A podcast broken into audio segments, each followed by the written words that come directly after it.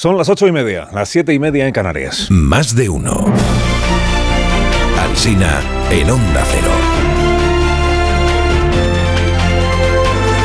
Dirección de sonido, Fran Montes. Producción, María Jesús Moreno, Marisol Parada y Alicia Eras.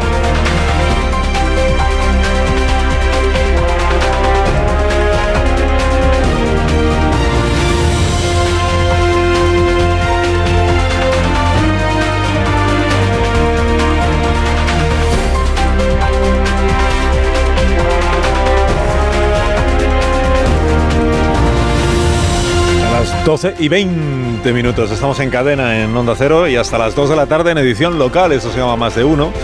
Y les venimos contando desde las 6 de la mañana pues los asuntos principales del día. Los fiscales del Supremo no tienen tractores, pero le disputan a la revuelta agraria el primer puesto en las primeras páginas de los diarios de hoy. Los, que, los periódicos que más relevancia concedieron a dos fiscales, el de la Audiencia Nacional y el del Supremo Redondo, cuando descartaron que Puigdemont pudiera ser imputado en el tsunami, estos periódicos que tanta, los que más relevancia le dieron a estos dos fiscales son los que menos le dan hoy a los 11 fiscales del Supremo que defienden lo contrario, que tiene que ser investigado el señor Puigdemont. Bueno, haciendo así un repaso, ganan los tractores a los fiscales en el país, en la vanguardia, en el periódico y en los diarios regionales.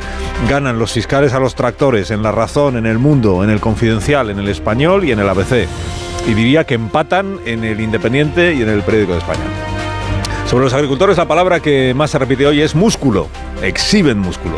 Y por sorpresa, que es el segundo elemento común en todas las crónicas, ¿no? Sin tener a las organizaciones agrarias detrás, la convocatoria de ayer fue un éxito y la de hoy pues tiene pinta de que también lo va a ser. Colapsaron las carreteras, es la frase más común hoy en los diarios locales, y cada uno cuenta pues lo que ha pasado más cerca de su territorio. El país y la vanguardia abren por von der Leyen, por Úrsula. Bruselas cede en la agenda verde, aparca la normativa sobre pesticidas.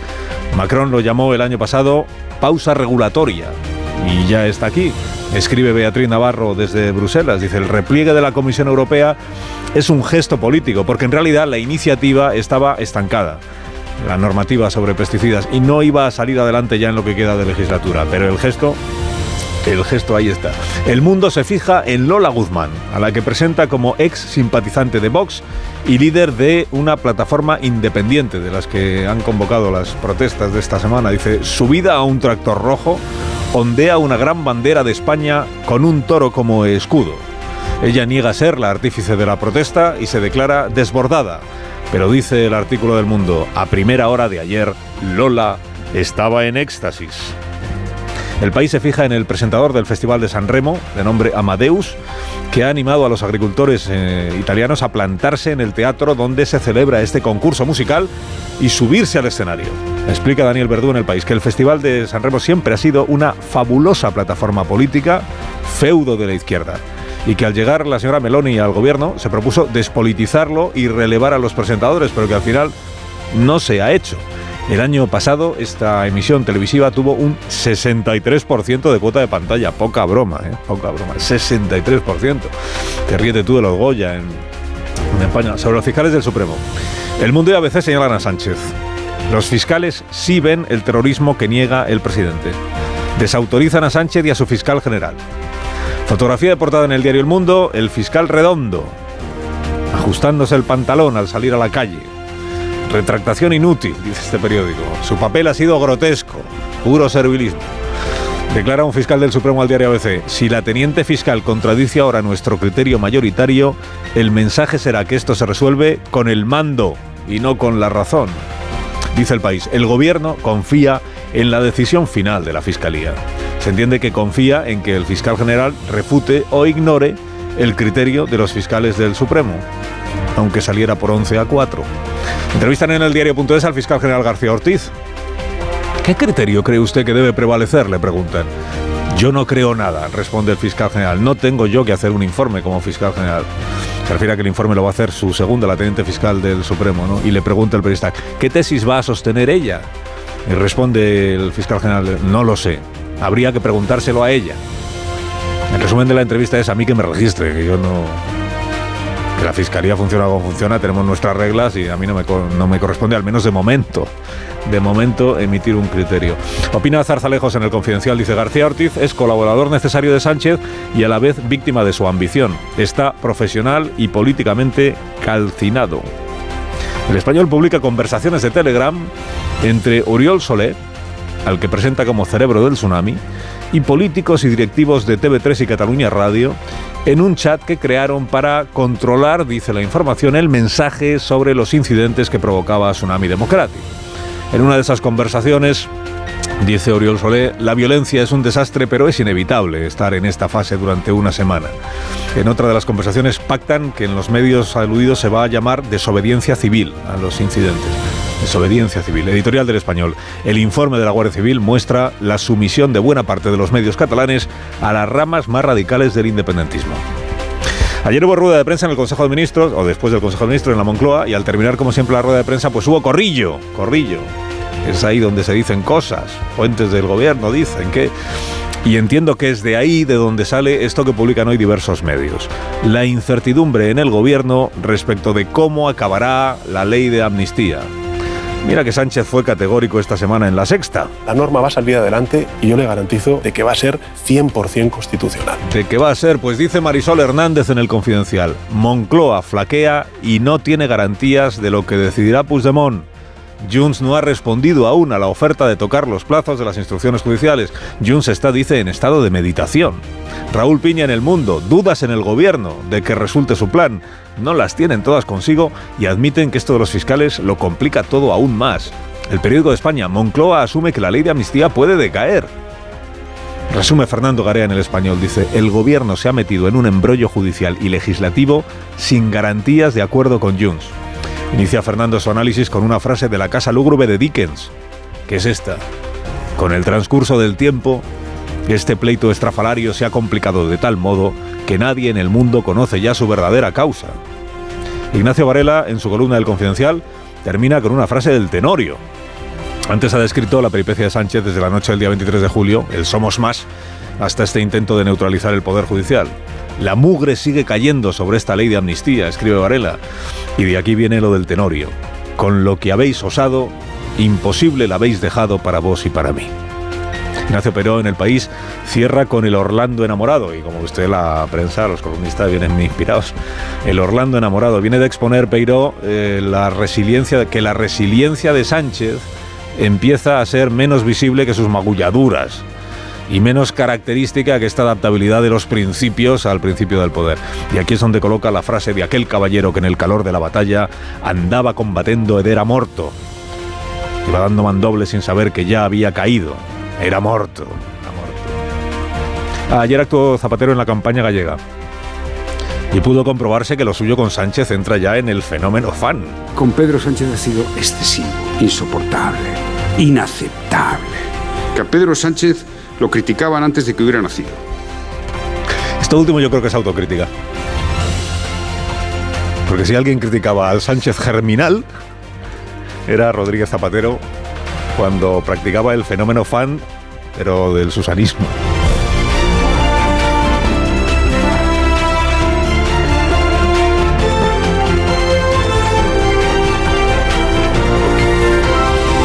Con Carlos Alsina en Onda Cero.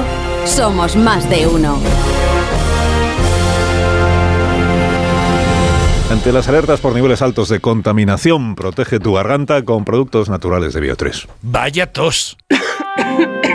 No sé si he cogido frío o un catarro, pero esta tos me está matando y los niños están igual. Con la llegada del frío y la contaminación aparecen los resfriados y la tos. Si te preocupan la tos y la irritación, no lo dudes. Consulta a tu farmacéutico. Bio3 Fitobronc es un jarabe balsámico con sustancias vegetales activas y miel que ayuda a suavizar y despejar la garganta. Bio3 Fitobronc, jarabe adultos y jarabe niños, actúa para toda la familia. Este invierno confía en tu farmacéutico y en Bio3.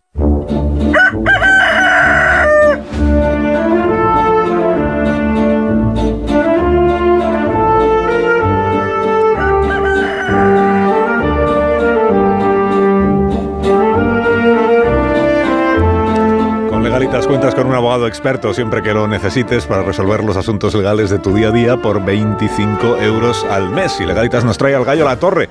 Como cada mañana a esta hora. Buenos días, Rafa.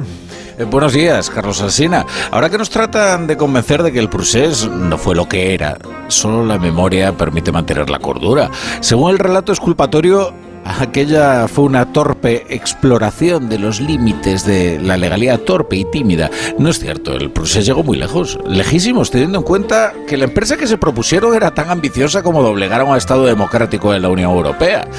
Es normal que la justicia trate hoy de averiguar cuánto quisieron comprometer en el desafío. Es que hablan de la posibilidad de un brote terrorista como si Cataluña hubiera sido ajena a estas prácticas. Yo no sabría decir cuál es la solidez de la investigación del caso Tsunami o del caso o del caso que sea, pero es que ni dispongo de los informes de las fuerzas de seguridad, ni del material probatorio, ni de los detalles de la instrucción, ni tampoco de la técnica jurídica de quienes están en ello. Lo que ayer fue evidente, después de la Junta de Fiscales, es que esta no es una chaladura de un juez empeñado en hacerle la puñeta, nunca mejor dicho, al gobierno. Da igual ahora si esto lo termina apañando la fiscalía, como sugiere Pilar Alegría. Oh, qué ripio. Lo fundamental es que 12 fiscales de la élite judicial del país dan fe de la cordura del juez instructor frente a quienes tratan de retratarle como a un loco que se cree Napoleón. Concluye la torre, concluye. No, pues concluyó que igual el proceso no fue tan torpe como difícil, pero oigan, de lo que no se les puede acusar es de no haberlo intentado, ¿eh? Te deseamos un día estupendo, Rafa La Torre. Eh, gracias por madrugar con nosotros. Es mi trabajo. El número al que más llamas es de Legalitas, seguro, porque como sus abogados te ayudan a resolver todos tus asuntos legales del día a día, no puedes parar de llamar.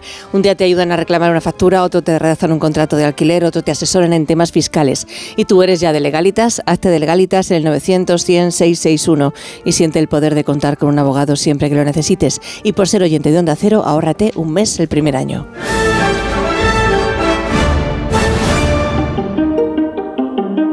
La noticia sostenible del día de la mano de Iberdrola por ti y por el planeta.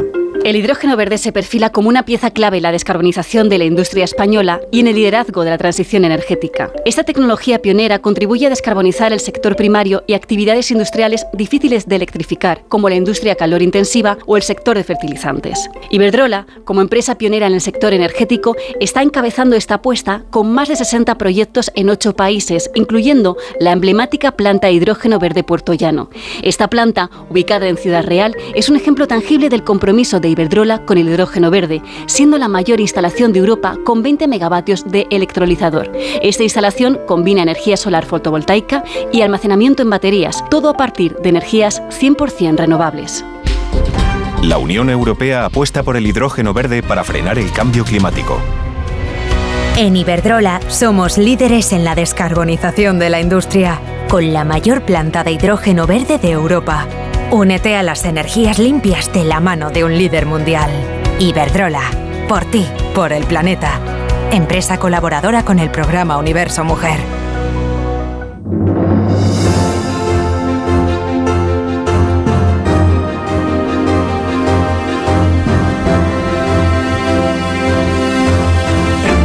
Tertulia esta mañana aquí en la radio en Más de Uno, esto es Onda Cero. Está Carmen Morodo, buenos días Carmen. Muy buenos días. Joaquín Manso, buenos días ¿Qué tal? Buenos días Carlos. Muy bien, muchísimas gracias por preguntar cómo estoy. Sé que lo dices además con, con todo interés. verdadero interés.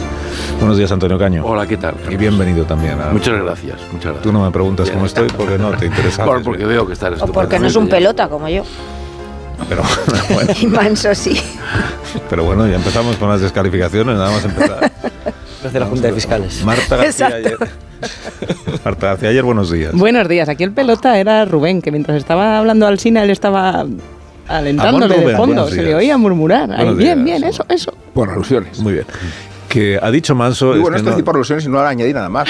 Ha, dicho Manso, no sé si os habéis fijado, dice que eh, cuando yo he dicho ya, ya, empezáis con las descalificaciones, ha dicho esto parece la Junta de Fiscales. pero ¿quién le habrá dicho a Manso que en la Junta de Fiscales del Supremo ayer hubo descalificaciones? No, eh, tiene información. Públicas no. Son chistes públicas, ¿no? Públicas no, privadas. En la, en, la, en, la, en la reunión de ayer, en el debate de ayer. De... El debate de ayer fue un debate tenso, pero, no, pero, pero educado. Es decir, hubo cierta crispación a la hora de exponer los argumentos, pero no necesariamente se descalificó a nadie por haber tenido una epifanía ni nada de eso. Eh, eran 15 los fiscales del Supremo, como hemos contado, que se reunieron ayer y que estuvieron debatiendo y, y votando, y de ahí sale el criterio mayoritario que luego vamos a ver si prevalece o no eh, cuando la teniente fiscal emita su informe. Digo, eran 15 y vamos a hablar con uno de los 15 que es eh, Salvador Viada, fiscal del Tribunal Supremo. Eh, señor Viada, buenos días. Hola, buenos días. Buenos días y gracias por atenderme. Bueno, por Dios, muchas gracias a ustedes. Bueno, ha dicho aquí Manso que fue un debate tenso. Eh, ¿Cómo de vehementes fueron las intervenciones? Cuénteme, usted que estaba allí. No, no, na- nada tenso. Fue un debate serio, un debate eh, que duró mucho rato porque todo el mundo habló, o casi todo el mundo eh, dijimos, dimos nuestra opinión sobre el tema, pero no, no hubo tensión. Eh, mire, llevamos trabajando eh, eh, estos fiscales que estamos en la sección del Supremo muchísimos años juntos. Eh, nos llevamos en general bastante bien. Dicen, eh, a veces digo que de los colegas no se espera eso, pero en esta sección sí es así.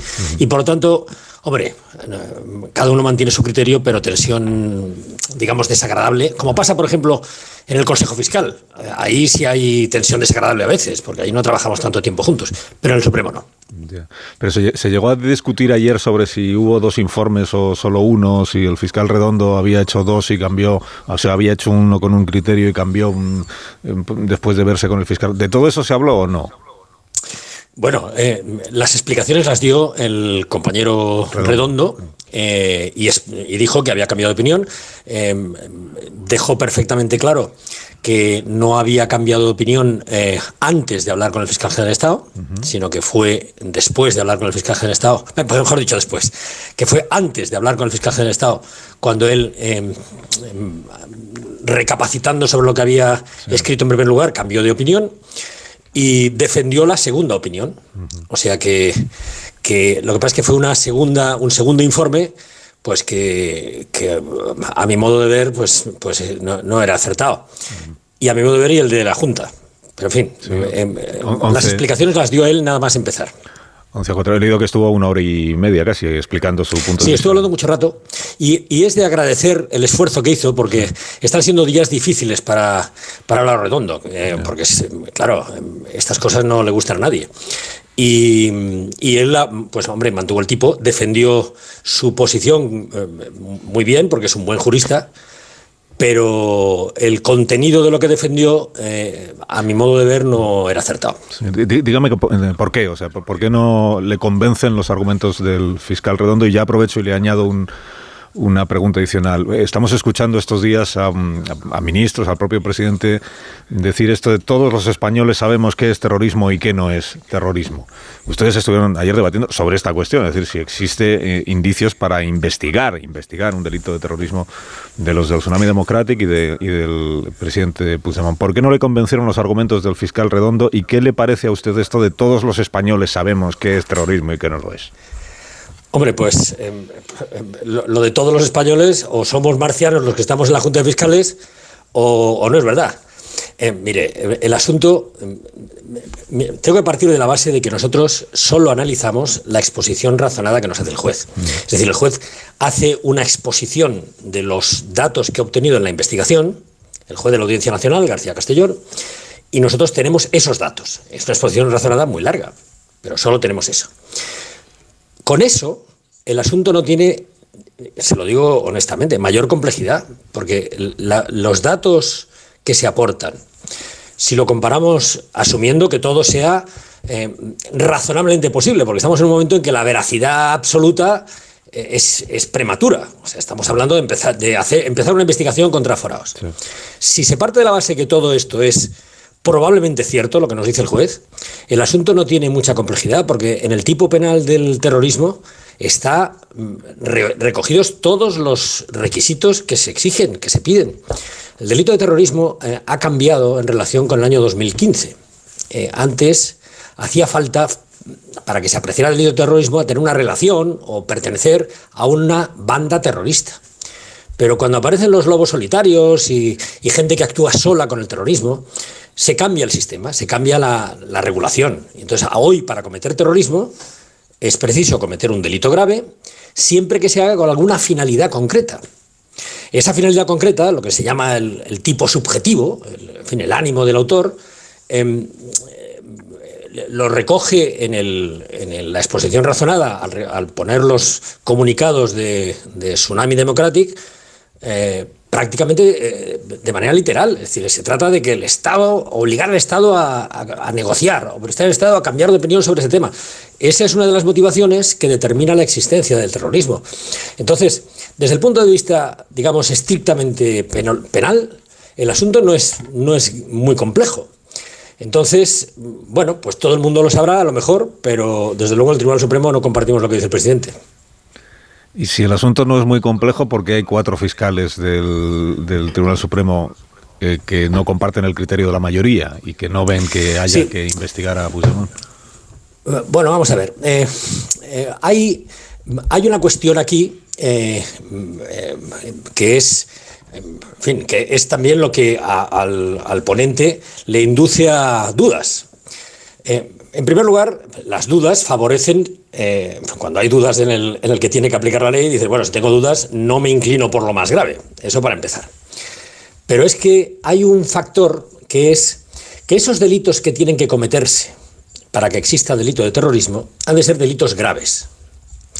Esos delitos graves tienen que estar castigados, para ser graves, con pena de más de cinco años de prisión. Entonces, hay que analizar qué delitos se fueron cometiendo, eh, según la exposición razonada, para entender, eh, compararlos con la pena que se le asigna en el Código Penal y decir, bueno, este es grave, este no es grave. Entonces, hay algunas cosas que son discutibles. Por ejemplo, el atentado. Eh, ¿El atentado llega a los cinco años? Pues hombre, en el más grave de los atentados no llega. Digo, bueno, pues atentado no. Eh, los daños, en algún caso extremo llega a los cinco años, pero, pero pu- normalmente no llega. Las lesiones, pues hombre, las lesiones sí llegan, las lesiones que tuvieron algunos policías sí llegan. Pero entonces se discute si esas lesiones hay que atribuírselas a los que organizan el tsunami o a los que materialmente le pegan el garrotazo al guardia. O, el- o la pedrada al guardia o el, o el ladrillazo al guardia. Y claro, todo eso pues eh, obliga a una interpretación. Pero claro, si uno entiende, como entendíamos la mayoría, que eh, el tsunami eh, consiste en una organización que lanza a masas de personas a confrontarse directamente con las fuerzas de seguridad del Estado, esos que lanzan a las masas asumen las consecuencias probables que puedan ocurrir. Y consecuentemente esas lesiones, esas tentativas de homicidios en algún caso, son atribuibles a las personas que lanzan a las masas. Por eso hay algunos compañeros que no comparten esa, eh, esa matiz, pero la mayoría sí, claro. Y, y siendo el criterio de la mayoría, de una mayoría abrumadora, como dicen hoy todas las crónicas, porque 11 a 4 en favor de la investigación, de todavía, todavía no estamos hablando de que, se, de que se dé por probado nada, la investigación al señor Puigdemont, 11 a 4, siendo ese el criterio mayoritario, hemos explicado que ahora en realidad el informe definitivo lo va a hacer la teniente fiscal del Tribunal Supremo, según de la jerarquía de la Fiscalía General del Estado, porque, eh, esto no sé si yo lo he entendido bien, como hay dos fiscales jefe que tienen criterios distintos, se activa este artículo. Bueno, la cuestión es, ¿usted considera posible, bueno, posible no, porque posible sé que es, eh, ¿usted consideraría eh, razonable que una vez que por 11 a 4 los fiscales del Tribunal Supremo han emitido un criterio, ahora la teniente fiscal del Supremo emitiera el criterio opuesto al de la mayoría de los fiscales? Hombre, mm, vamos a ver, yo- a mí me parece eh, muy probable, eh, pero es una opinión subjetiva. Me parece muy probable porque carecería de sentido lo contrario. Es decir, mm, eh, eh, en primer lugar, si, si me permite, le voy a hacer una aclaración al respecto. Es que el estatuto orgánico. Ayer, cuando entré en, la, entré- en la Junta, un compañero me dijo: van a hacernos el artículo 24. Cuando nos dicen eso, yo ya sé, y todos sabemos, porque me lo dicen en este sentido, que mm, si el resultado de la votación no es favorable a la, en fin, a- o al, al criterio de que todo el mundo sabe que no hay terrorismo, pues entonces va a haber una discrepancia entre los jefes y esto va a ir para arriba. Y esto me lo dicen al empezar. Claro, ya eso te quita un poco de ánimo, porque dices, bueno, yo pensaba que estaba haciendo aquí algo importante y en realidad estoy cumpliendo un trámite. Pero bueno, Pero un, Eh, pero un momento, Salvador. eh, ¿Me está usted diciendo que la discrepancia en realidad es una discrepancia eh, instrumental para hacer posible que se active ese artículo y, la- y el asunto vaya para arriba? O sea, que la discrepancia Pues- en realidad no existe. Bu- Bueno, yo le digo, yo le digo lo que me dijeron. La discrepancia existirá o no, no lo sé. El que, el que discrepa tendrá que decirlo. Pero que a mí me dijeron que se iba a discrepar antes, se lo, vamos, se lo aseguro. Vamos, eh, póngame una Biblia. O sea, eso me lo dijeron antes de empezar. Porque si no hubiera habido discrepancia entre los dos fiscales jefe, entonces eh, se habría acabado el asunto ayer y el criterio ya sería el de la mayoría de los fiscales y punto. Efectivamente. Eh, además, le tengo que decir otra cosa. Eh, discrepancias de los jefes eh, con la sección se producen con relativa frecuencia. En asuntos menores. eh, y los jefes, en ese caso, y esta es una sección del, sección del Tribunal Supremo que es agradable en este sentido, porque no hay. eh, cuando eh, la mayoría opina una cosa y el jefe opina otra, normalmente el jefe, bueno, no- normalmente no, siempre, el jefe acepta el criterio de la mayoría. Esta es la primera vez, y yo llevo desde el año 2006 en esta sección, en el Tribunal Supremo, que yo he visto esto. La primera vez. ¿eh? Y eh, eh, tenemos- junta todos los martes. Entonces, em, es, claro, el artículo 24 es casi simbólico, porque, porque no se ha aplicado en mi sección jamás, nunca. Bueno, entonces, me dice usted, ¿la discrepancia estaba ya preparada? Digo, no, hombre, cuando me lo dicen, evidentemente sí. No voy a decir que el que discrepaba no discrepé en su conciencia. En su conciencia a lo mejor discrepaba, pero que estaba esto eh, pensado en este sentido y además hablado, seguramente, de que esto iría para arriba en el supuesto de que existiera esta discrepancia, a diferencia de lo que ha ocurrido siempre, a mí se me hizo evidente en el minuto uno de la Junta cuando me lo dicen. También le tengo que decir que cuando llega esto, eh, el artículo 24 no es un artículo muy sencillo de entender, ¿eh? porque tal como lo leo, eh, y es verdad que no lo hemos aplicado nunca por lo que le he dicho anteriormente, eh, la decisión no la tiene que tomar el teniente fiscal, el número dos, sino el fiscal general del Estado. Y además la tiene que tomar oyendo previamente a la Junta de Fiscales de Sala, que es, por así decirlo, el generalato de la carrera, o al Consejo Fiscal, eh, dependiendo de la materia de que se trate. O sea, mm, que al fin y al cabo esto está hecho con todas las garantías para que resuelva el fiscal general del Estado. También lo que les han aplicado a ustedes más que el artículo 24 es el 155. Pues mire, ve- veo que, el sentido del humor que le, que le ha hecho usted famoso es así. Nos han hecho un 155 encubierto. Eh, pero me dice usted que cree que, que- que, claro, después de este razonamiento, que lo probable es que al final el criterio de la teniente fiscal sea contrario al de ustedes, o sea, en contra de que se investigue Claro. al señor Puigdemont. Eh, pero no basándose en, en lo que ayer se debatió ni en, lo- ni en la exposición razonada que envió el juez García Castellón, sino basándose en qué, en que, en que no conviene que el señor Puigdemont sea Bueno. Claro, es que la teniente fiscal no estuvo en la Junta. Y la Junta fue muy interesante, ¿eh? porque, eh, claro, piense que son, eh, somos allí 15 fiscales, ya todos con mucho recorrido detrás. Hay algunos fiscales de los que forman parte de esa Junta que son especialistas en terrorismo, eh, han estado en la Audiencia Nacional mucho tiempo. Hay uno que es Javier Zaragoza, que, es, que es el, ha sido fiscal jefe de la Audiencia Nacional muchos años. O sea, gente que sabe de esto, especialmente los que han estado allí, que sabe esto eh, en, profundidad. La fiscal, la teniente fiscal no estaba en la Junta y por lo tanto sus, ar- sus argumentos eh, no podrán nutrirse del debate que, que fue muy interesante que hubo en la Junta. Mm, ¿Cuál va a ser el, el- el dictamen? Pues si, hubiera, si tuviera que ser el mismo de, que se decidió en la Junta, no tendría, vamos, no habría falta haber asumido la, eh, la, eh, la- la responsabilidad de hacer el informe. Bastaría con que dejara que la Junta, eh, en fin, plasmara por escrito lo que son sus su punto de vista. Entonces, la única posibilidad es que el informe sea en sentido contrario. En este sentido, eh, es ilustrador lo que dijo la portavoz del gobierno. eh, dice, no, no, si aquí el que decide es el fiscal general de Estado. Bueno, pues claro, entonces, entonces pues ya está. No hay, o sea, quiero decir, puede ocurrir todo, porque tampoco voy a suponer nada, pero las probabilidades son del 155 que ha dicho usted. Ya. Eh, yo como no estoy familiarizado con, con la Fiscalía del Tribunal Supremo, a diferencia de algunos de mis contertulios, y sin ánimo de, de etiquetar a nadie, pero el fiscal jefe, o sea, los dos fiscales jefes son de, como lo digo para que nadie se moleste, de eh, sensibilidades políticas distintas, ¿no? Ay, este es un tema que a mí no me, o sea, no me hace, Ya, ya, ya no, me entusiasma. El tema de las de las eh, de las eh, identidades políticas, lo que no hay duda es que son son fiscales de dos asociaciones profesionales diferentes. Pero, pero esto O sea, uno es de la Asociación de Fiscales y el otro es de la Unión Progresista de Fiscales. Efectivamente. El señor Sánchez Covisa es de la Unión Progresista de Fiscales, que es la de Álvaro García Sí. Ortiz y la de Dolores Delgado.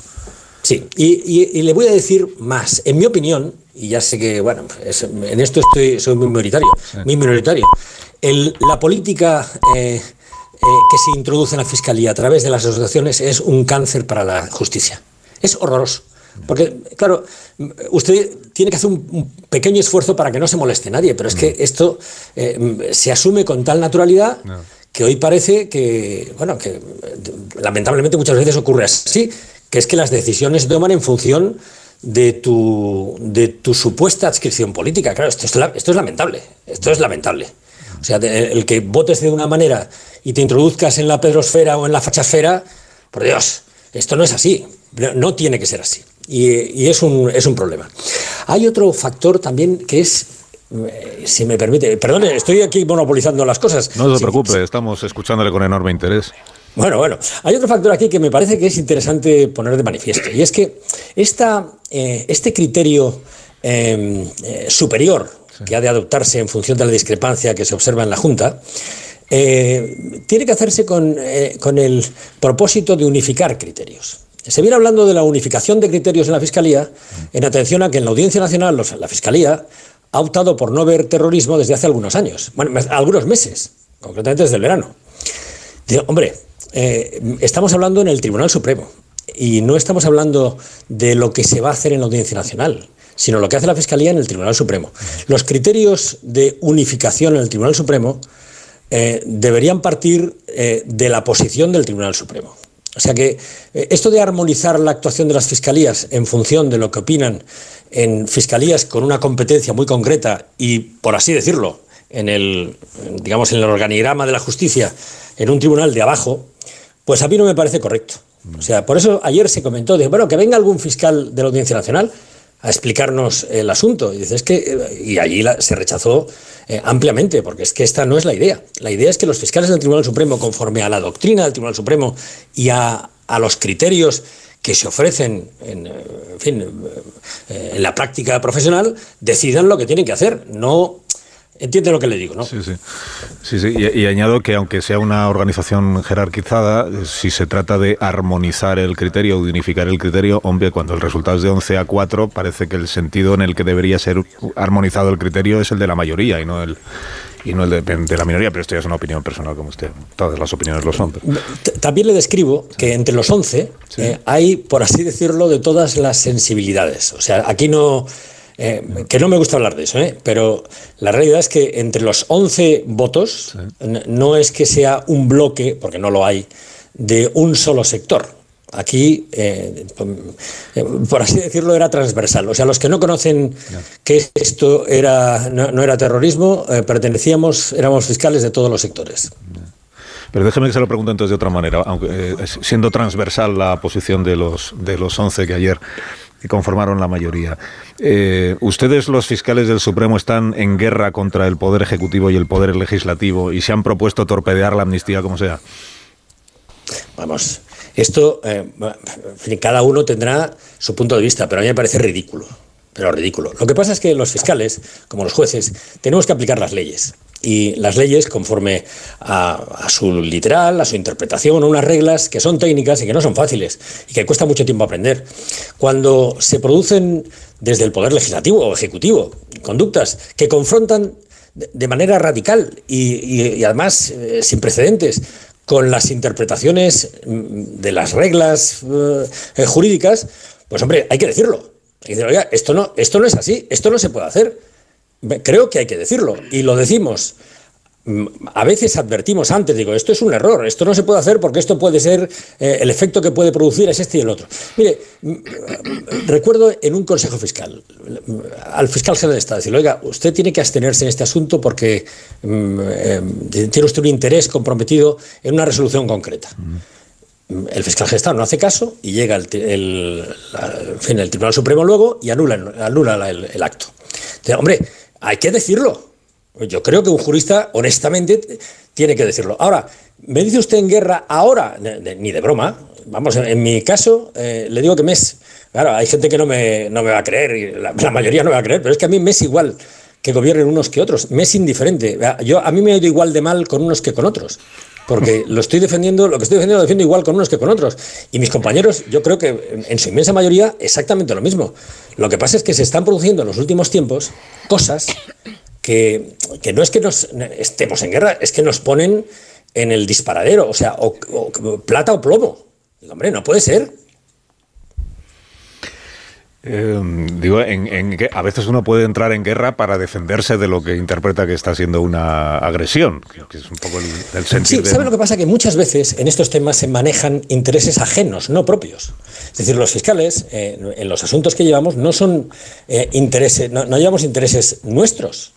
Eh, el resultado final del asunto eh, lo sentimos eh, en favor o en contra en función de cuál ha sido nuestra posición, pero personalmente no tenemos o no debemos tener ninguna eh, implicación más allá de lo profesional. Entonces, eh, cuando nos atacan, eh, ese hecho de nos atacan, no, hay que vamos, yo no, interpreto que me atacan en tanto que fiscal, atacan una interpretación de la ley que es, ha sido tradicional, ha sido pacífica, ha sido sostenida, y en este caso concreto, además, lo, ha lo es, está, se, es- se está produciendo por los intereses eh, abiertamente políticos. Es decir, se trata en muchos casos de consolidar mayorías políticas. Es decir, oiga, por consolidar mayorías políticas voy a cambiar aquí eh, reglas eh, profesionales que al fin y al cabo acaban dando sentido a lo que es un Estado de Derecho.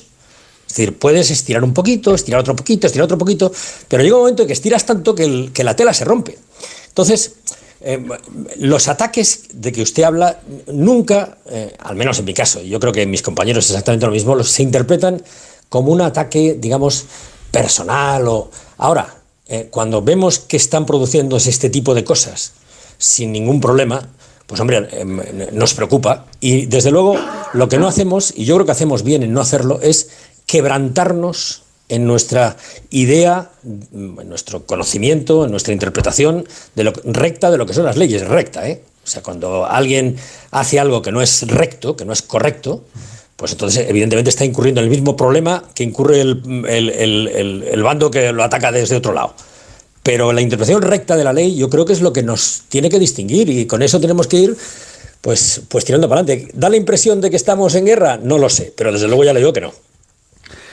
Eh, déjeme que le pregunte por un último asunto, que sé que es- es- es- estamos ya fuera de, tiempo, pero es que está siendo muy interesante la conversación, entiendo yo. Eh, hay otra cuestión, esto de, tirar un poquito, estirar un poquito, replegar un poquito. El, gobierno ha anunciado esta semana, el presidente ha anunciado esta semana que una de las ofertas que le ha hecho a Junts per Cataluña es eh, volver a modificar la ley de enjuiciamiento criminal, deshacer la reforma del año 2020 para que tengan un plazo limitado, un tope las investigaciones judiciales para que no se puedan prorrogar eh, de manera repetida o indefinida.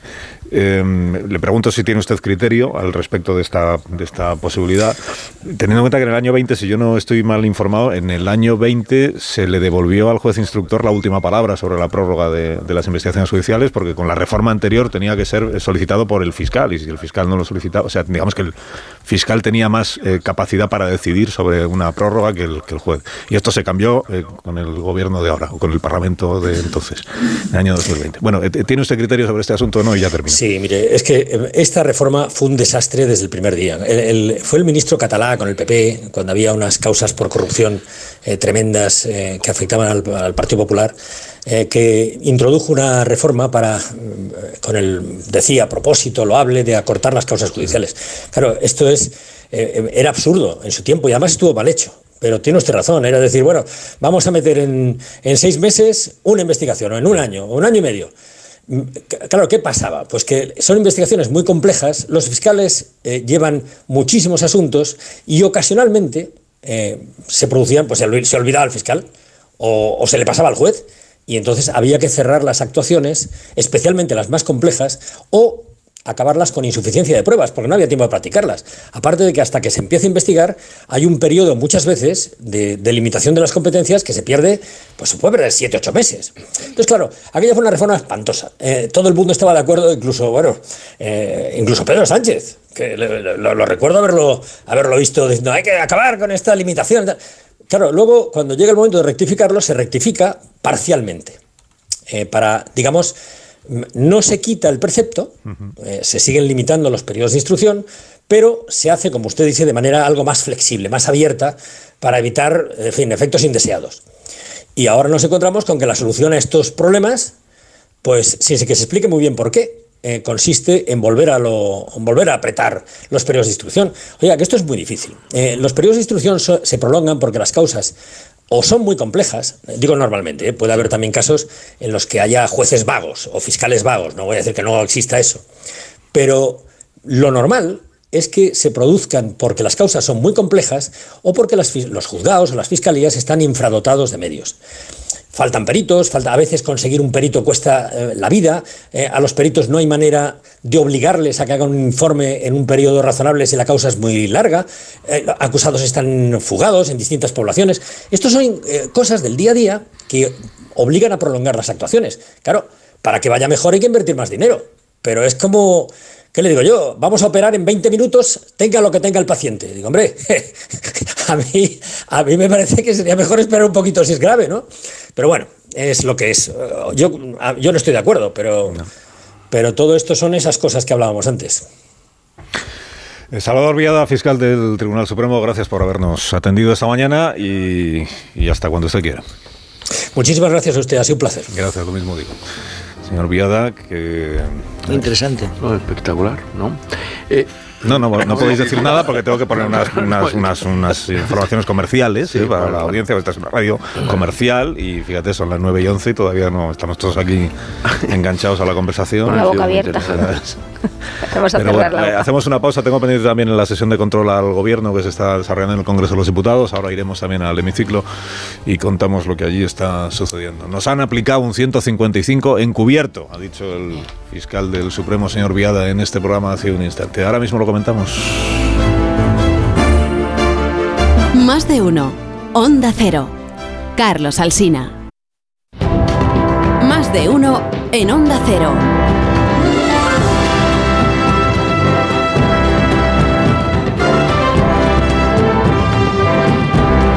9 y 19 minutos. Morodo, Manso, Caño, García Ayer, eh, Rubén Amón, que sé que estáis deseando decir alguna cosa sobre pues, las declaraciones, eh, la- las declaraciones, las explicaciones que nos ha dado el fiscal del Tribunal Supremo, señor Viada, presente en la reunión esta de los 15, la Junta, y en el debate jurídico consiguiente, y que como veis pues tiene un punto de vista bien clarito, y además lo expone y yo se lo agradezco con enorme claridad, no solo respecto de lo que pasó ayer, sino de lo que él cree que es altamente probable que pase ahora, que es que llegue la autoridad competente, que es el fiscal general del Estado, encarnado en la figura de su teniente fiscal, y lo que haga es fijar como criterio válido el contrario al que ayer eh, estableció la, o decidió la mayoría de los fiscales del Tribunal Supremo. ¿Comentarios que queréis hacer sobre Sí, bueno, ha sido extraordinariamente claro e inhabitualmente claro como, este, cómo se ha manifestado este, este fiscal del Tribunal Supremo. Ayer por la tarde, para, para elaborar la, la información del mundo, Ángela Martialay consultó con cinco antiguos fiscales generales y ninguno de ellos recordaba que nunca se hubiese aplicado este artículo 24 del Estatuto Orgánico del, Ministerio Fiscal. Que en cualquier caso está ahí si, está para algo no es para resolver discrepancias que se hayan, que se hayan resuelto previamente con una mayoría tan cualificada. ¿Con qué autoridad moral va ahora la teniente fiscal a eh, revertir el criterio de 11 de sus compañeros? Bueno, 11 que en realidad son 13, porque de la calificación de terrorismo solo discreparon dos. Había uno que decía que había que devolverlo al juez García Castellón, hubo otro, había otros dos que tenían dudas acerca de la participación individual de Puigdemont, pero respecto de la calificación de terrorismo solo discreparon dos. Y Salvador Viada ha dicho que es que es muy clara esa calificación. ¿Qué dos son los que discrepan? Pues el señor Redondo, de cuya integridad profesional no creo que sea necesario extenderse, ¿verdad? Y el segundo, el señor Sánchez Covisa, que Salvador Viada ha dicho que es de la Unión Progresista de Fiscales, lo que no ha dicho, pero añado yo, es que le debe la posición que ahora tiene a Dolores Delgado y Álvaro García Ortiz. Estos son los dos que discrepan y uno de ellos es el que provoca que esa discrepancia la vaya a resolver de manera insólita la teniente, la teniente fiscal, que menudo papelón que le queda si va a ser el de ejercer de abogada defensora de Puigdemont en las diligencias que a partir de ahora se incoen en el Tribunal Supremo. Porque claro, no me extraña que el gobierno tenga dudas sobre el futuro de la ley de amnistía, porque lo que ocurrió ayer lo que determina es que el gobierno haya perdido el control de la suerte de Puigdemont. Ya no depende la suerte de Puigdemont solo de su arbitraria voluntad política. Puigdemont ha quedado ahora en, menos, ahora en manos del Tribunal Supremo, porque lo que ocurrió ayer lo que facilita es que la sala, cuando tenga que resolver, resuelva en el mismo sentido que resolvieron ayer los fiscales. Por lo tanto, es altísimamente probable ya que la sala abra una causa por terrorismo en el Tribunal Supremo para Carlos Puigdemont y designe para ello a una instructora. Pierde, por lo tanto, también el gobierno el control de los tiempos, porque el debate en la sala de admisión del Tribunal Supremo tampoco está señalado. No sabemos cuándo va a ser. Será cuando ellos decidan, no cuando quiera, no cuando quiera el gobierno. Y a partir de ahí se designará un instructor o instructora que tendrá que practicar diligencias de prueba entre la que puede estar o no, ya veremos. Citar a declarar como imputado a Carlos Puigdemont, porque tiene una orden de detención aquí. Pues este es el panorama que se abre después de lo que sucede ayer. Y solo quiero añadir que no hay precedentes tampoco de un revolcón como el que se lleva ayer el fiscal general del Estado. Y, oye, ya no está mal decir que cosas que hacen otros compañeros están bien hechas. La entrevista de hoy en el diario.es le retrata perfectamente. Bueno, eh, a ver, yo creo que en estas condiciones esta ley en estas condiciones, esta ley de amnistía es, es, imposible. O sea, esto no puede, no puede salir adelante. Esto, eh, eh, no, no, puede el gobierno insistir eh, en una medida eh, contra todo el sentir de, la, no solamente de la, de, la, de la magistratura, de los fiscales, de todos los jueces, de, en fin, es imposible. Ahora además las presiones de, de, Europa, que cada vez son más evidentes, los signos de, que manda la Unión Europea de que esta ley de amnistía está en contra de las eh, convenciones y, y directrices europeas. En fin, yo creo que esto que esto no puede salir adelante.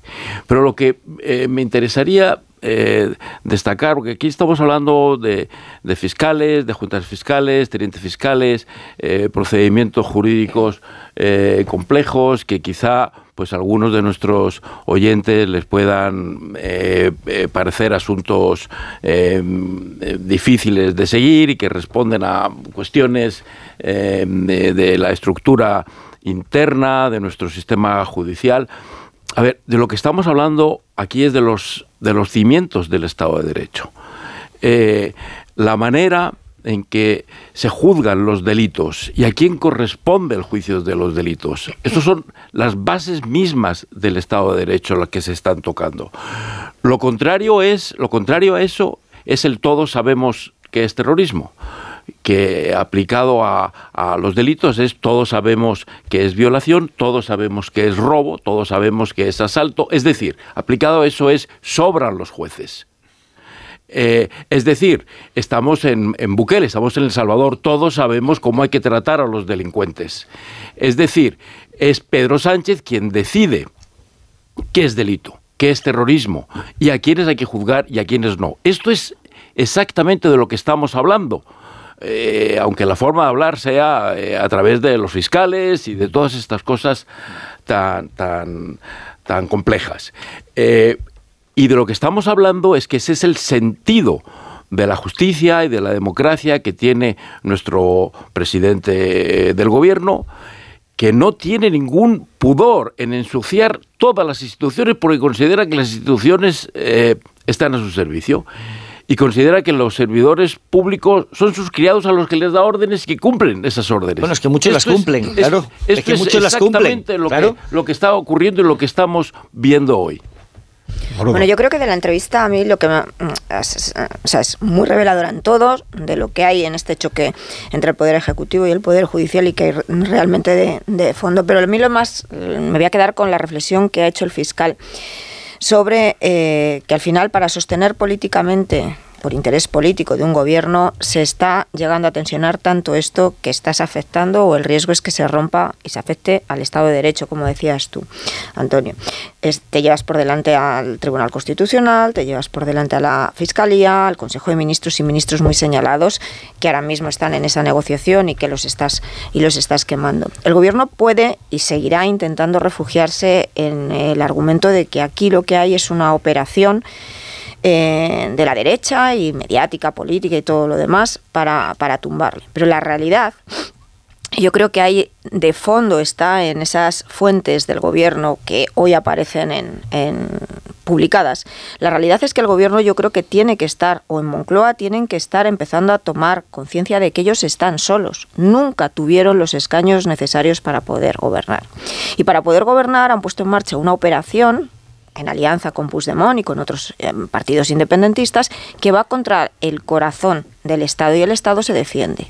Y a mí ayer me decían eh, desde la Judicatura que el Estado se defiende y el Estado eh, tiende a ganar siempre las, las, las batallas. Ellos están solos porque no tienen el apoyo de sus socios. El apoyo es coyuntural cada uno de sus socios está a lo suyo. Según se aproximen las elecciones, tanto las catalanas como las vascas, todavía más solos. No hay un programa de gobierno. No tienen el apoyo de, la, de los jueces, no tienen el apoyo de los fiscales, eh, no tienen el apoyo económico porque el IBEX también es consciente de con quién está jugando y de qué situación está el gobierno.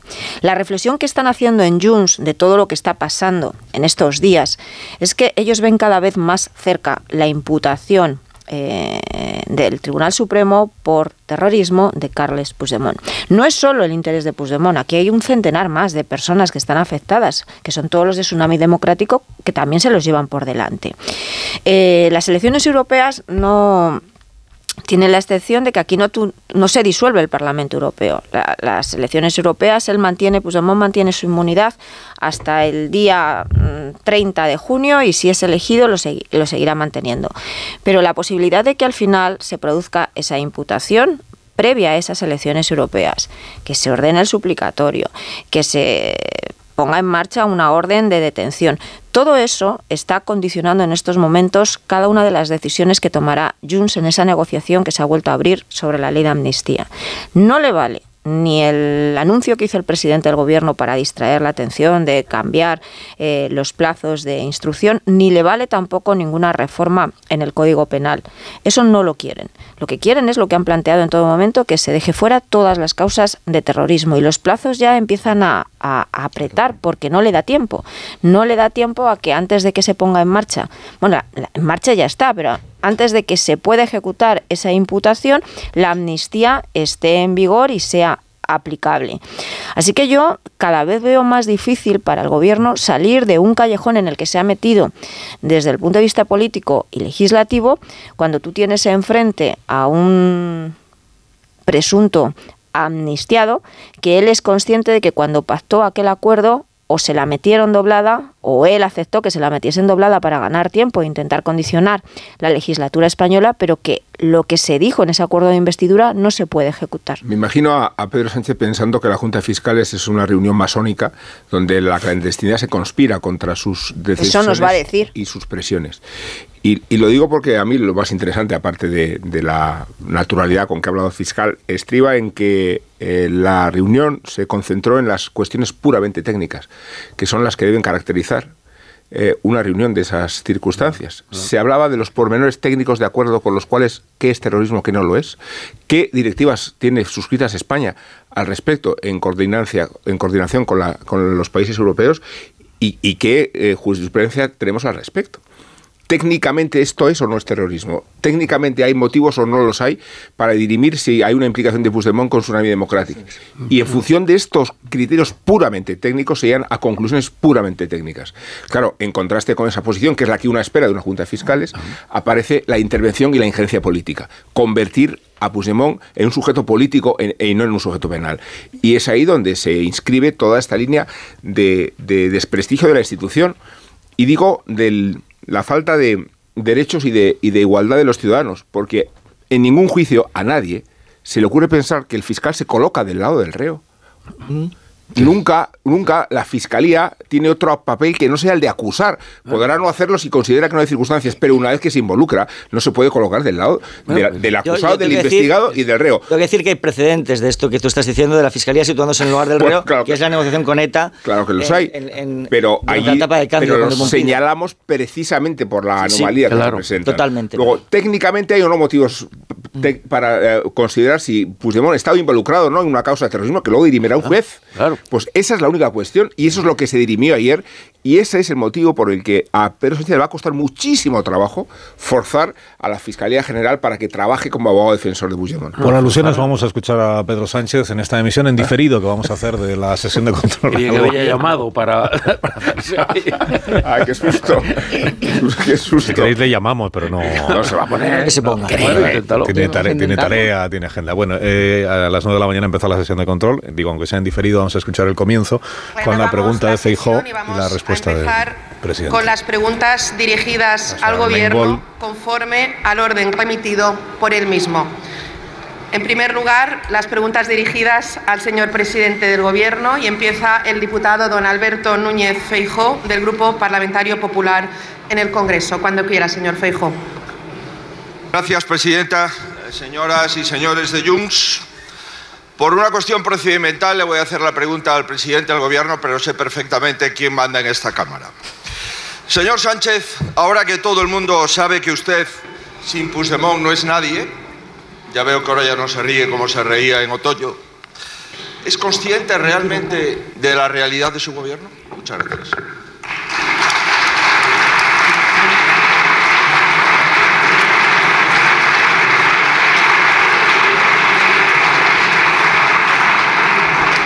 Perdón, me he equivocado al pulsar y el, contador y es al revés. Señor presidente, cuando usted quiera. Muchas gracias, señora presidenta. Eh, señor eh, Feijó, como ya sé por dónde va y además eh, se ha descubierto como un experto en química orgánica, le recordaré que uno de los principales usos del metanol es el disolvente quizá de ahí le vengan a ustedes eh, la falta de argumentos durante todos estos años. Miren, ustedes llevan cinco años y medio hablando de que España se humilla, España se rompe, España se hunde, y la realidad es completamente distinta. La realidad es que el único partido que incumple la Constitución aquí es el Partido Popular. La realidad es, señorías, que Cataluña hoy está infinitamente mejor que en el año 2017. Y la realidad es que la economía española va como una moto, señorías. Crece cinco veces más que la zona euro. Tenemos 21 millones de personas trabajando. Esa es la realidad. Y es la única manera de gobernar este país. O se entiende el pluralismo político y la diversidad territorial de España, o no se entiende España, que es lo que les pasa a ustedes. clásico. Mm.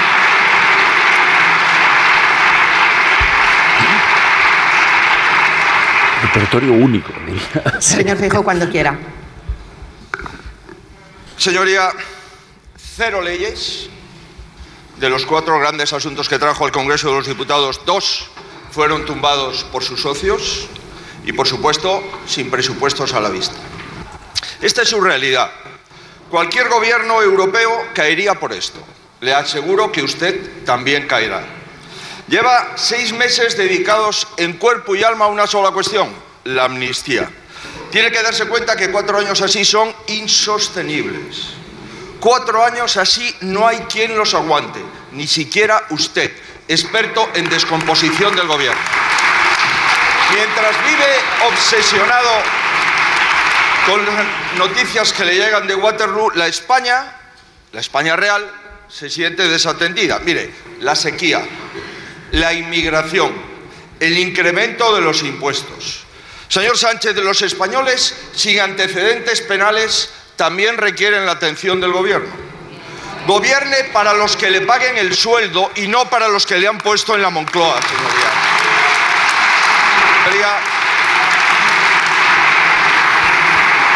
Le estamos viendo estos días demasiado centrados en cambiar los criterios de la Fiscalía. Debería escuchar a la agricultura.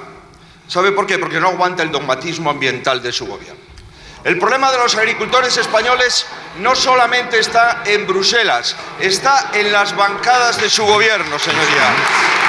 Mire, lo que ha dicho el gobierno de los agricultores, que, que desperdician el agua, que el pacto del agua puede esperar, que esta PAC es una maravilla, que no se puede subir el IVA que no se puede bajar el IVA a la carne, al pescado, a la conserva, que el lobo requiere más protección que los, las cabezas de ganado y por supuesto que no comamos ternera. Mire, señoría, el problema de usted es que solo mostraría interés por el campo si la señora...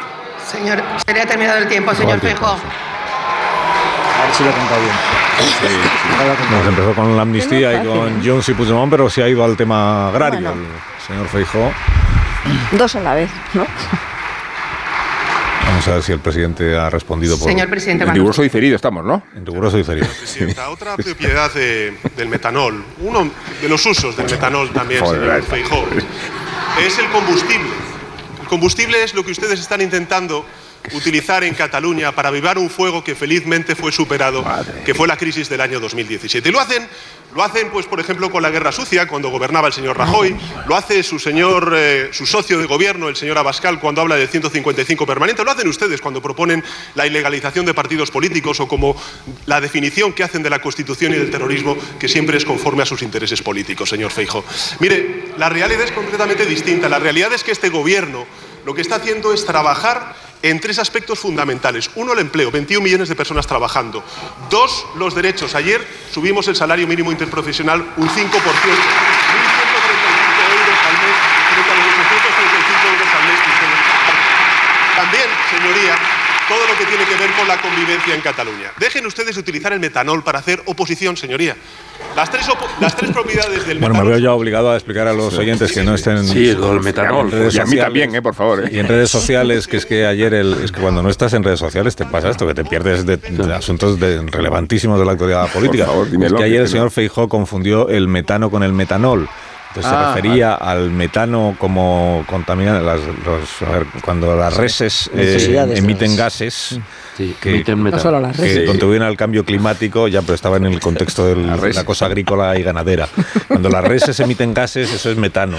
Y, y, y Feijóo dijo metanol. Entonces, em, sobre eso, el presidente, pues esta mañana ha hecho, ha Está muy ha hecho una ocurrente, tesis. ¿verdad? Qué gracia. Ya, pero está muy ocurrente, pero si necesitas que, Sí, yo no me había que se ponga en contexto eso- algo, es que la mayoría de la sociedad igual no sabe de qué estás hablando. Ya. Digo yo, ¿eh? Digo yo. digo yo. Ya, O sea, ya. que a lo mejor no han visto el tuit correspondiente o el, No ha sido o el una digital brillante correspondiente. sesión de oratoria, ¿verdad? No. No Pero me bueno. entero, yo no Bueno, pero le ha servido, ¿no? Voy a hacer una pausa. Ah, vale, pues luego decimos. Y a la vuelta, cuando Dios Colmenero nos cuenta algo más de la sesión de control en el hemiciclo, en el Congreso de los Diputados, y hablamos de otras cuestiones, o de estas mismas. Ahora seguimos. Más de uno en Onda Cero. Vamos al Congreso de los Diputados, que tiene Juan de Dios Colmenero alguna cosa más que comentarnos de la sesión en el hemiciclo y también de lo que se ha dicho antes en, en los pasillos. Buenos días, Juan de. ¿Qué tal? Buenos días, Carlos. De lo que se ha dicho y de lo, sobre todo de lo que no se ha dicho, porque hemos presenciado uno de los silencios más significativos de lo que recordamos desde hace tiempo. Nadie del gobierno, nadie del Grupo Socialista ha querido decir ni una sola palabra antes del inicio de la sesión de control, ni sobre la reunión ayer de la Junta de Fiscales de Sala del Tribunal Supremo, ni sobre la ley de amnistía, ni sobre cómo está el minuto y resultado de la ley de amnistía, ni negociaciones con Puigdemont. Sí que quiero apuntar, Carlos, eh, hablabais antes de, eh, comentabas antes lo de los corrillos en, en Moncloa ayer tras el Consejo de Ministros. Efectivamente, el gobierno que está en este en este modo contención, ¿no? A la espera de lo que pueda suceder con la negociación con Puigdemont eh, eh, en la ponencia de la comisión, sí que nos decían que eh, que bueno que respetaban por supuesto lo que acababa de suceder en el Tribunal Supremo. Pero que estaban muy tranquilos con la ley en la mano, es decir, con el estatuto orgánico del Ministerio Fiscal. Lo de nos van a hacer un 24, que ha comentado antes el fiscal, parecía que lo tenía también bastante claro el gobierno, el artículo 24, el que habla de la unidad de acción y la jerarquía. Eh, claro, no hablaron del artículo 7, ¿no? que habla también de la autonomía del Ministerio Fiscal y la imparcialidad. Pero en, en cualquier caso, desde el gobierno sí que apuntaban y tenían muy claro, ayer fuera de micrófono, tras el Consejo de Ministros, que el fiscal general del Estado, que la Fiscalía General del Estado se encargaría del asunto. Gracias, Juan de Dios Colmenero. Seguiremos contando a lo largo de la mañana lo que debe decir la sesión de control en el Congreso de los Diputados, en este pleno parlamentario que sigue adelante. Bueno, eh, me quedé sin escuchar a Marta García ayer. eh, si quieres hacer alguna reflexión, Sí, sí comentario, que- opinión sobre la cuestión. Sí que la quiero hacer. Habéis analizado y comparto lo que decíais con respecto a la debilidad de Sánchez y cómo esto, bueno, pues desvela las vergüenzas de- del intento de intromisión en un poder del Estado que no le corresponde. Pero me parece muy interesante también cómo esto está debilitando y también creando muchas grietas en la parte de Junts y, y mucha inseguridad que lo puede volver aún más imprevisible. Tenemos esa discusión de cómo de racional es o no lo que hace Puigdemont siempre de fondo, pero creo que esto también es un factor a tener en cuenta. Una, una aceleración de la debilidad de Puigdemont eh, es otro asunto que puede ser muy relevante para ver qué pasa en la legislatura y también de cara a las elecciones catalanas y al futuro que pueda tener Salvadorilla. Pero fíjate, en eso que, estás, de manera, en eso que tú estás planteando, eh, desde el punto de vista electoral y político, el análisis que están haciendo ahora mismo, ahí todo lo decide Puigdemont, evidentemente. Yo no veo fracturas ni división dentro de lo que es Junts. La decisión la seguirá tomando Pero una cosa, perdona Carmen, por terminar lo que estaba diciendo, una cosa es dentro del partido orgánicamente y otra cosa es en sus bases, a las que cada vez es más difícil eh, de explicar que para lo que el futuro de tres personas no, sea hacemos, hacemos el, es que no, es que hacemos el análisis hacemos el, yo yo acabo rápido. Hacemos el análisis desde aquí. Y hacemos el análisis muy contaminado además por la eh, voy a decirlo así, por la propaganda, a veces o casi siempre financiada, mm, que leemos en algunos medios catalanes. Y eh, Junts, ellos el análisis interno que están haciendo, y más cuando eh, todo el foco se está colocando en el tema del terrorismo, lo hacen ellos y lo hace también Esquerra desde la presidencia de la Generalitat, es que esto fortalece de nuevo a Puigdemont. Porque en Cataluña, que se está hablando de terrorismo, que se señale a Puigdemont como un eh, presunto terrorista, a las bases y a todo lo que es ese mundo que se mueve a su alrededor, le fortalece. No se entendería entre lo que son los suyos, entre su parroquia, porque no se salva solo Puigdemont con el tema del terrorismo vuelvo a lo que comentábamos antes, está Tsunami Democrático y están ahí hay más de un centenar de, personas. Al contrario, es Esquerra la que se está olvidando de lo suyo, de los de CDR. Eh, si hacemos el análisis objetivo, saliéndonos de la propaganda.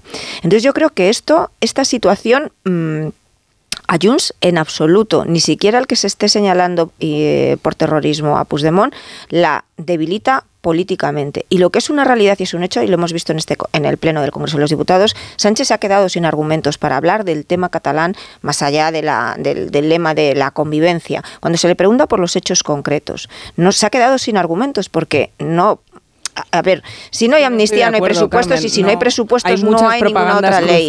Y, y Junts es la que tiene la llave y decidirá si cae o no cae esa Eso es está cayendo un argumento, el argumento de que era para, para librar al bedel del colegio que iba a abrir, porque en la sociedad catalana mucha gente entiende que aquel asalto al, al Prat no era mm, algo su parroquia no entendería pero es una parroquia cada vez más lo mismo que Esquerra. Y esto es yo creo que, no, creo que lo, veremos. lo, que está, lo que está ocurriendo voy a hacer eh, lo que está ocurriendo eh, yo creo que mm, a, a Puigdemont le da la razón desde su análisis. Su análisis es, con el Estado español no se puede hacer nada. Yo lo traduzco por, contra el Estado de Derecho es muy difícil actuar. Y no soy y eso es lo que está comprobando, y, eso es lo que está comprobando eh, el marco de la Unión que en el fondo es lo, en el marco europeo, que eso es lo que el fondo lo que comprobó con el proceso. Con el proceso lo que comprobó es que es difícil derrotar al Estado de Derecho. Es verdad que la situación ha cambiado porque en aquel momento el gobierno de la nación estaba del lado del Estado de Derecho. Y en este momento en fin, tratando de hablando diré que no sé exactamente dónde está. Y por tanto, el Estado de Derecho en este momento es más débil. Pero Puigdemont sabe que o derrota el Estado de Derecho o su proyecto jamás saldrá adelante. Además, políticamente yo creo que es muy difícil que vuelva de la montaña a la que se subió la semana pasada cuando tumbó la ley de amnistía. Es decir, esas discrepancias en el seno del partido es verdad que existen porque hay una parte muy significativa que lo que quiere es volver a la institucionalidad, en realidad lo que quieren es volver a la condición de cacique orgánico que tenía Convergencia y no hace, hace, hace, décadas. Sí, sí, lo que pasa es que el que manda está en Bruselas y el que manda tiene unos intereses muy concretos y políticamente es decir, no, tiene vuelta atrás respecto de lo que hizo la semana pasada. Por lo tanto, si no se incluye la amnistía respecto de los hechos eh, sobre los que ayer se pronunció la Junta de Fiscales, no hay alternativa. Con, luego otro elemento, eh, Joaquín. Con Ignacio Rodríguez Burgos vamos a contar la actualidad económica y financiera. Solo quería decir que el este terrorismo, cambiar el Código Penal, te metes en el mismo lío que la ley del sí es sí. Pues ya lo has dicho. Ya está. Ya lo has dicho. Gracias. Buenos días. Hola, muy buenos días. Pues nada, contaros que los mercados financieros en Europa marchan mixtos, sin rumbo claro. En España la bolsa se queda en la cuneta de las pérdidas, como los tractores en las carreteras. El mercado bursátil se contagia del mercadillo de la fruta y hoy hay sobreproducción de frutos rojos. Así que el IBEX 35 baja un 0,30% en estos instantes. Está mm, bueno, pues alejándose por abajo del nivel de los 10.000 puntos. Las compañías renovables destacan en las alturas, es el caso de Solaria y Acciona, y lidera las subidas Unicaja. Decir también que otra eléctrica, Naturgy, lidera las ventas junto con AENA. Dos noticias rápidas. Inditex mm, es noticia porque anuncia el reparto de una prima de 1.000 euros a cada uno de los 28.000 trabajadores que tiene en España y la producción industrial española vuelve a marcar tasas negativas en el 2023. Después de dos años creciendo, vuelve otra vez a números rojos lo que es la producción industrial. Gracias, Ignacio. Como siempre, que tengas un día espléndido, estupendo. Gracias. Marisol Parada tiene que repartir, regalar unos Callahan a estas personas que ya van a tener que marcharse, desgraciadamente. Marisol. Para que aprovechen las rebajas de Callahan y disfruten caminando siempre con la máxima comodidad. Los Callahan están fabricados por auténticos artesanos y con la última tecnología para caminar.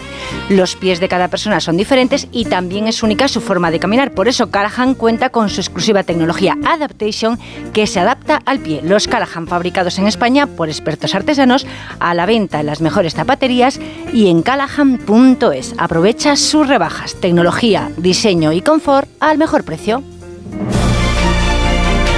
Bueno, pues Iba a decir que nos ha cundido la mañana, la tertulia, pero en realidad no, porque se me han quedado 27 temas sin comentar. en el campo, el campo vais a tener tiempo, me parece a mí, eh, la de mañana, la de pasado. Los temas, también internacionales hay temas.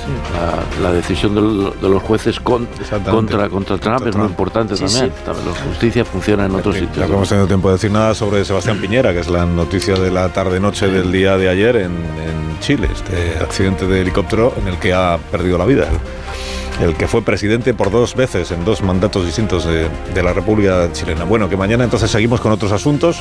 Uno de ellos ya les adelanto que será la ley de amnistía. Eh, otro será el, Senado con el techo de gasto del de los presupuestos que hoy va a ser tumbado por la mm. mayoría absoluta del PP y otro será la revuelta agraria probablemente. Pues ya tenemos hecha la, Muy bien. ¿Se convalida o qué? ¿No venimos? Con la amnistía, ¿eh?